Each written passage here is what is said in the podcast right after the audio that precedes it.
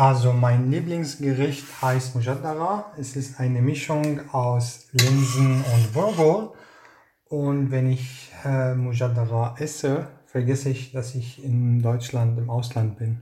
Mit dem türkischen Essen verbinde ich das Zuhause meiner Eltern, welches schön gewürzt ist und frisch schmeckt. Es ist schön, wenn ich mir beim Einkauf eine Packung Pilmeni holen kann, denn mit Essen verbinde ich meine Herkunft, aber auch mein Zuhause hier mit meiner bestehenden Familie. Bosnische Küche ist für mich die ausgedehnte Zubereitung aufwendiger Gerichte und dabei Begegnung, Gemeinschaft und Austausch. Hier geht es nicht nur um ein perfektes Ergebnis, sondern um die Freude am gemeinsamen Kochen.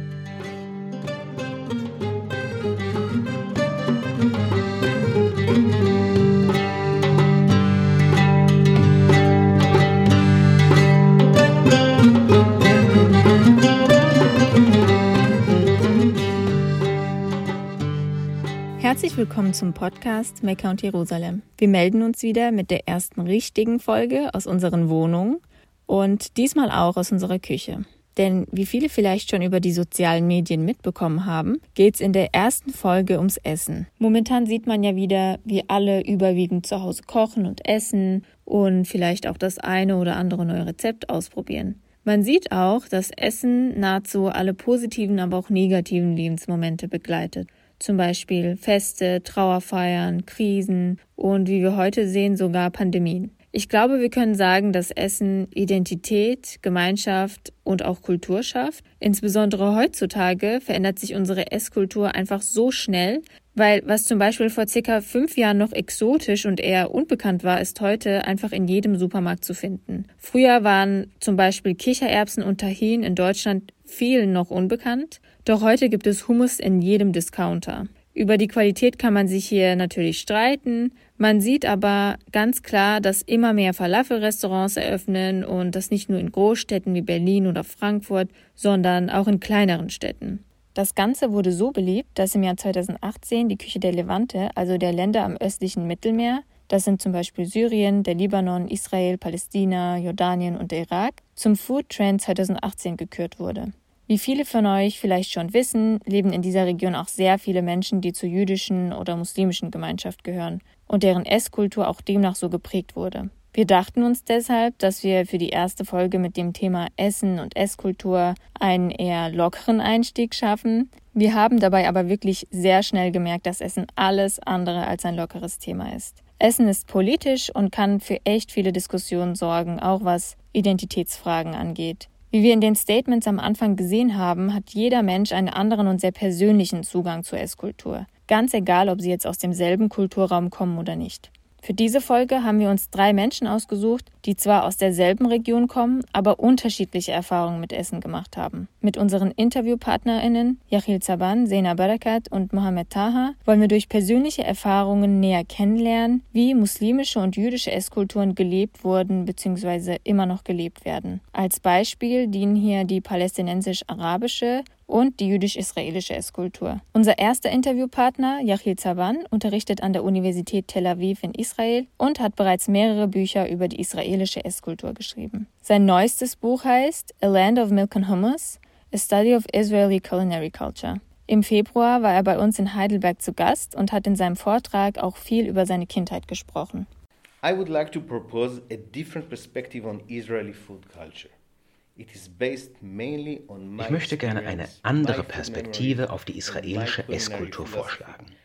Diese andere Perspektive beruht in erster Linie auf meinen eigenen Erfahrungen, Erinnerungen und meiner Philosophie des Essens. Mein Ansatz beruht auch darauf, dass ich eigentlich gar kein Essen mag. Das heißt nicht, dass mir Essen keinen Spaß macht. Ganz viele Gerichte verbinde ich mit Trost oder Glücksgefühlen. Ich liebe es, für meine Freunde und meine Familie zu kochen. Ich genieße den Geschmack von Hummus, Falafel, Shakshuka, gefehlte Fisch und Schnitzel. Und trotzdem, in erster Linie finde ich Essen verdächtig, misstraue ihm oder habe sogar Angst davor. Dass ich kein Essen mag, liegt an meinen Großmüttern. Die meisten Kinder haben zwei Großmütter, aber ich hatte gleich vier.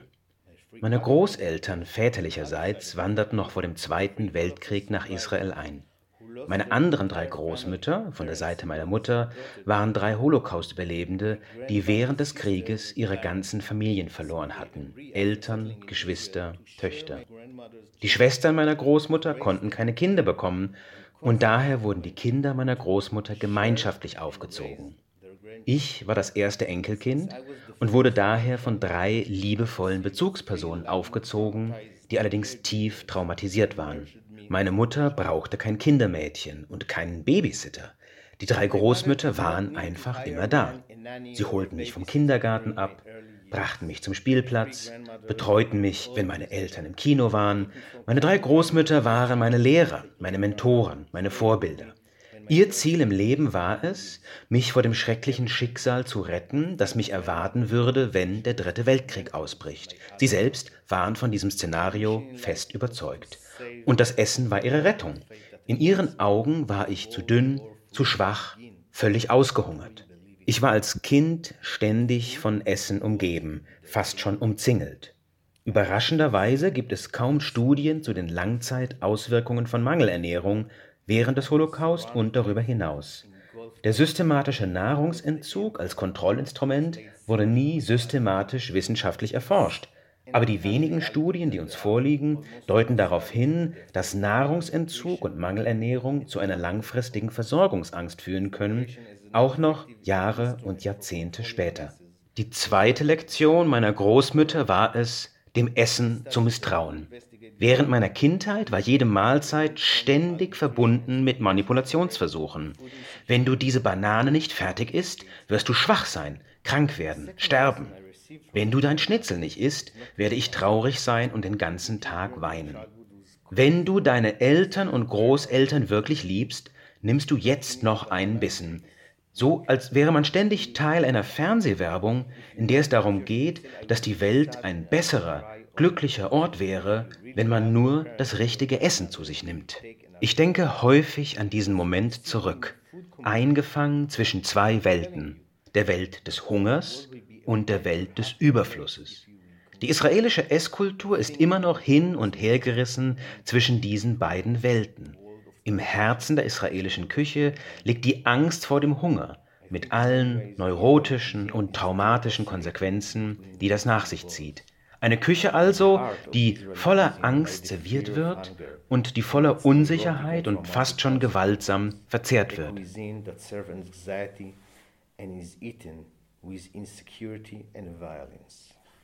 Yehil Saban erwähnt in seinem Vortrag auch, dass seine Erfahrung mit Essen ganz anders als die seiner Großmutter war. I was not looking for food. Food was looking for me.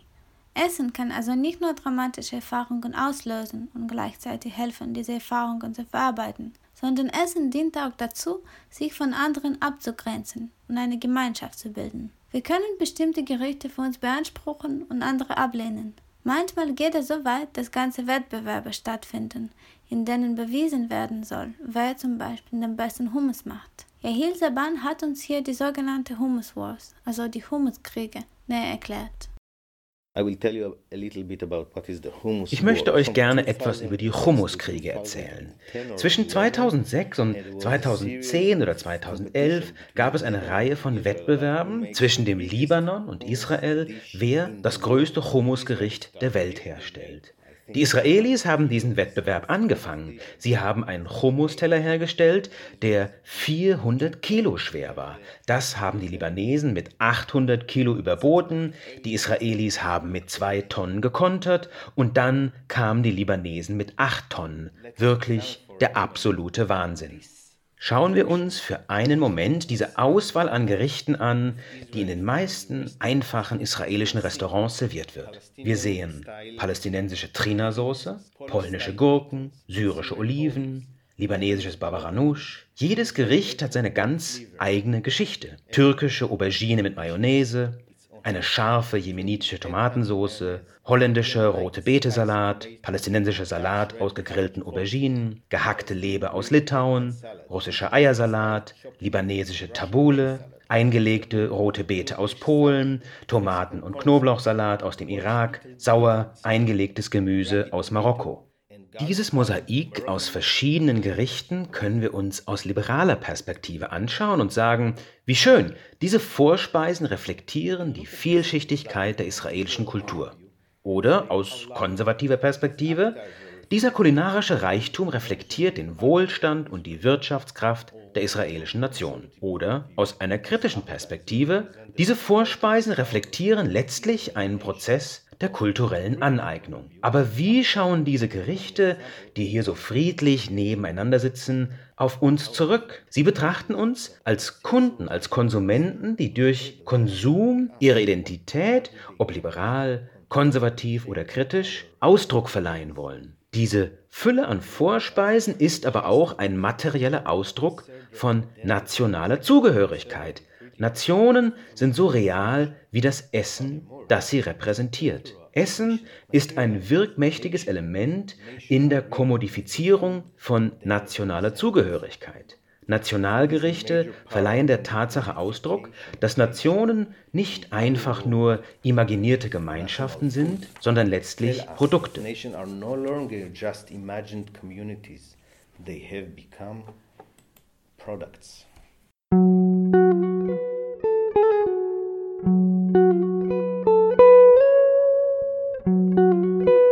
Yechiel Zaban spricht hier also nicht nur darüber, dass gerade das, was wir essen, unsere persönliche Identität ausmachen und bestimmen kann, sondern er zeigt ferner auf, dass insbesondere auch Nationen sich durch ein dementsprechend motiviertes und orientiertes Konsum- und Ernährungsverhalten kulturell selbst zu bestimmen vermögen.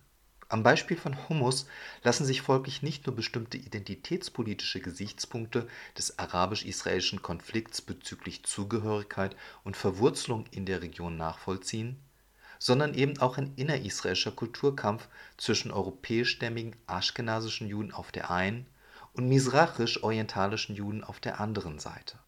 Um an dieser Stelle nur noch Einblick in palästinensische Positionen und Perspektiven zu gewinnen, haben wir mit Mohammed Tar und Dr. Sena Barakat gesprochen und die beiden zu ihren persönlichen Bezügen zur arabischen und palästinensischen Küche und Esskultur befragt Mohammed Tar ist in Ramallah, der gerade mal 15 Kilometer nördlich von Jerusalem gelegenen Hauptstadt der palästinensischen Autonomiebehörde im Westjordanland aufgewachsen und betreibt seit vielen Jahren ein Café in Heidelberg. Mein Lieblingsessen tatsächlich ist es das Frühstück und besteht hauptsächlich von, aus Hummus, Falafel, Olivenöl und schwarzer Oliven und Satar. Satar ist auch eine Thymianpflanze oder von der Thymianfamilie und ist eine typische wilde wachsende Pflanze in den Bergen Palästinas. Ob du das glaubst oder nicht, jedes Jahr, wenn ich nach Hause gehe oder fliege, sammeln meine Tanten diesen Satar, trocknen sie den an und wird gemahlen für mich extra vorbereitet und ich habe immer kiloweise zu Hause. Das schmeckt auch anders, weil tatsächlich Satar ist eine wilde Pflanze und wächst tatsächlich wild und diese gezüchtete Sorten, die hier auf dem Markt gibt, die sind auch nicht so stark würzig oder sie sind ein bisschen milder und werden auch vermischt mit anderen Sachen. Saatar ist es zum Beispiel hauptsächlich wird als Hauptbeilage mit einem arabischen Brot, tunkt man das in den Olivenöl und dann direkt in den Saatar und isst man dann einfach sofort. Und dann schlürft man ein bisschen schwarzen Tee dazu. Dann man ist echt tatsächlich glücklich. Essen auf jeden Fall gehört zum Glück. Oder Heimatessen sowieso, weil Arabisches Essen ist Heimat, ja. Es gehört zu meiner Heimat, ist Teil meiner Heimat und meiner Kultur natürlich auch. Wichtig zu sagen, Essen gehört zur Kultur und zu der Identität. Und wenn du das wegnimmst, verweigst du die Leute das Recht auf ihre Existenz und ihre Identität.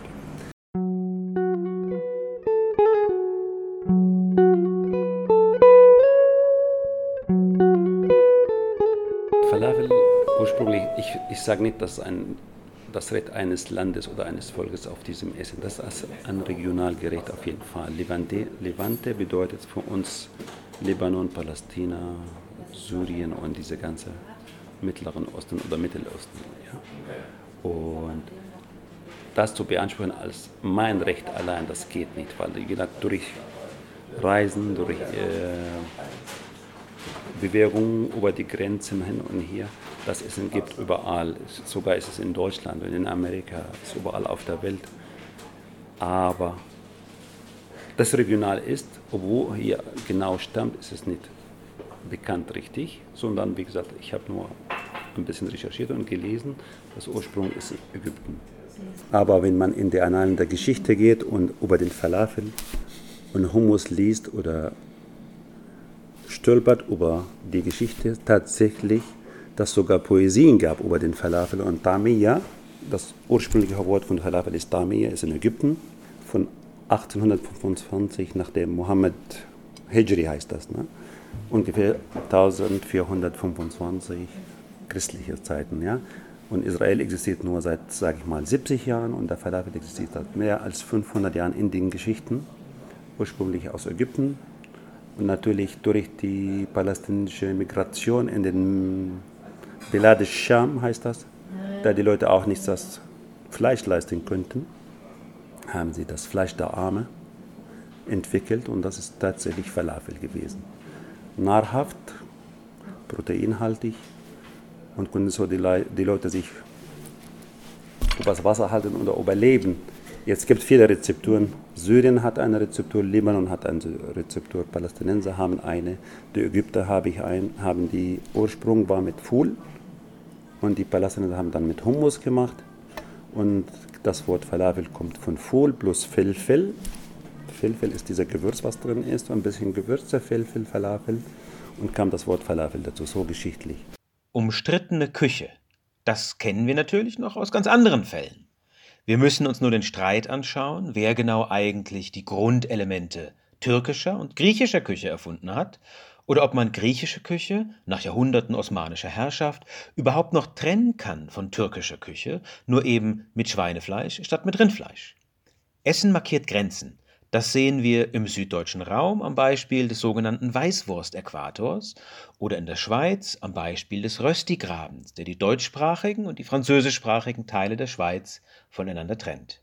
Für Diaspora-Gemeinschaften, die aus Flucht, Vertreibung und Auswanderung entstanden sind, bedeutet das Festhalten an bestimmten Gerichten dabei zugleich ein symbolisches Festhalten am gemeinsamen Ursprungsort.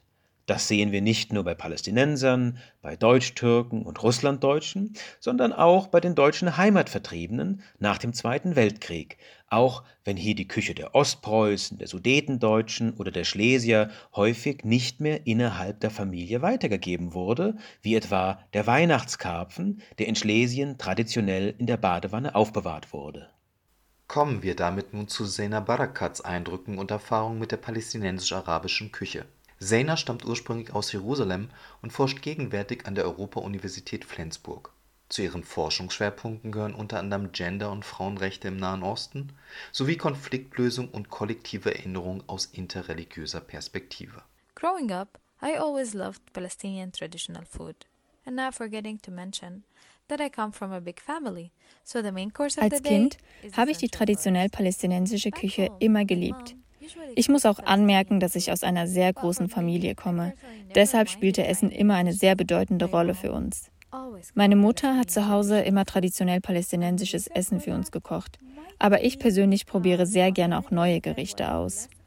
Der Grund dafür, dass meine Mutter immer traditionell gekocht hat, könnte sein, dass ausländische Gerichte zu ihrer Zeit weniger bekannt waren. Und viele Leute auch gar nicht wussten, wie man fremde Gerichte überhaupt zubereiten kann. Als Kind hatte ich eine bestimmte Gewohnheit.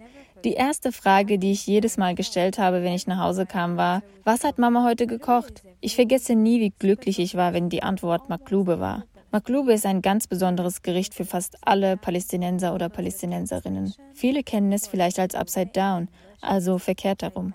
Denn die englische Übersetzung für Maklube bedeutet regelrecht Upside Down. Das Besondere an diesem Gericht ist, dass es nicht nur eine bestimmte Art gibt, wie man es zubereitet.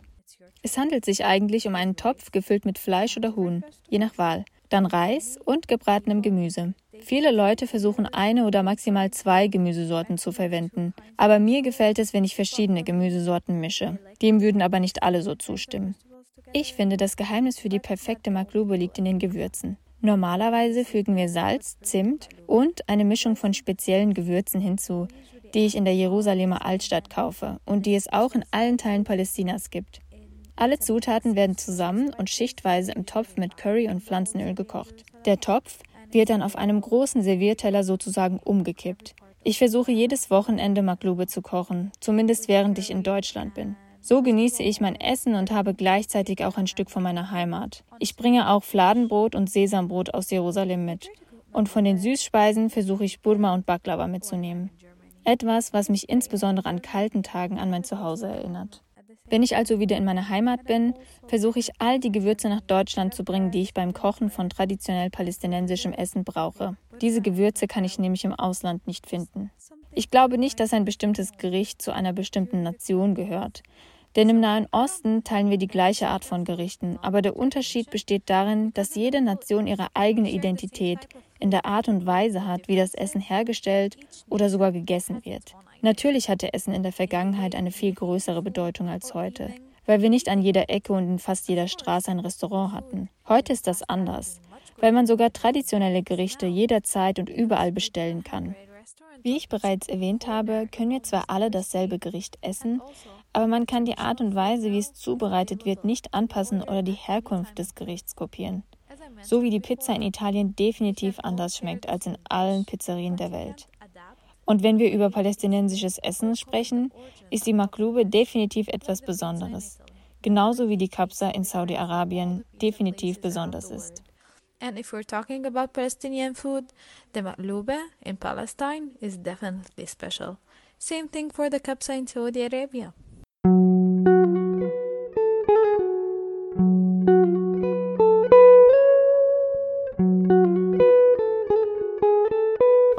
Menschen, die in einem anderen Kulturraum leben, als sie aufgewachsen sind, verbinden mit ihrem Zuhause und ihren Familien oft bestimmte Gerichte. Das gilt auch für diejenigen, die zu Hause einen bestimmten Kulturraum und außerhalb der Familie einen anderen Kulturraum erleben. Wir assoziieren mit dem Konzept Zuhause der Heimat oft bestimmte Gewürze. Unsere Erinnerungen drehen sich um Gerüche und Geschmäcker, aber auch um Essengewohnheiten und Rituale. Sena hat uns erzählt, dass sie die traditionelle palästinensische Küche oft vermisst und deshalb bestimmte Gewürze aus Jerusalem mitbringt, um ihre Sehnsucht nach ihrer Heimat etwas zu stillen. Wir kennen es sicherlich alle, dass bestimmte Lebensmittel oder Produkte mitgebracht werden, damit wir bestimmte Erinnerungen an einem Ort ein bisschen mehr aufrechterhalten. Wir wollen uns vielleicht dadurch auch die Erfahrungen in diesem Ort erinnern und sie beleben lassen. Obwohl viele Zutaten mittlerweile auch hier werden können, sind sie eben nicht das gleiche. Zumindest geben sie uns nicht das gleiche Gefühl. Manchmal können wir aber nicht auf diese bestimmte Gewürze oder Produkte zurückgreifen und müssen improvisieren, Dinge anpassen und mit dem, was wir eben haben, etwas neu erfinden oder reinterpretieren. Die Asbach-Küche wird definiert durch Nostalgie. Sie ist aber auch kreativ und flexibel, weil Essengewohnheiten sich ständig entwickeln und irgendwann einen eigenen Charakter entwickeln. Manchmal entfernen sich diese Gewohnheiten sogar von denen, die wir von zu Hause mitbringen. Diese Hin und Her zwischen Vertrauen und Neuem, Tradition und Innovation bildet eigentlich den Kern der Essgewohnheiten in der Diaspora.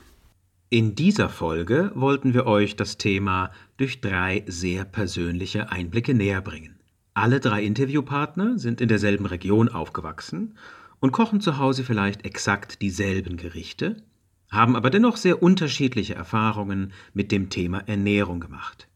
In allen drei Gesprächen wurde deutlich, dass Essen nationale und religiöse Identität stiften kann, denn was wir zu Hause essen oder auch nicht essen, sagt viel über uns aus, auch wenn uns das nicht immer bewusst ist.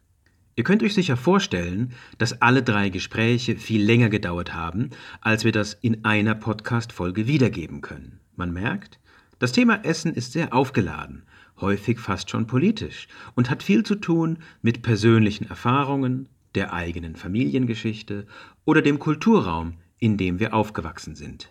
Hier ging es also mehr um individuelle Wahrnehmungen, doch wie wir alle wissen, gibt es zu diesem Thema natürlich auch noch eine andere Perspektive, eine religiöse Perspektive.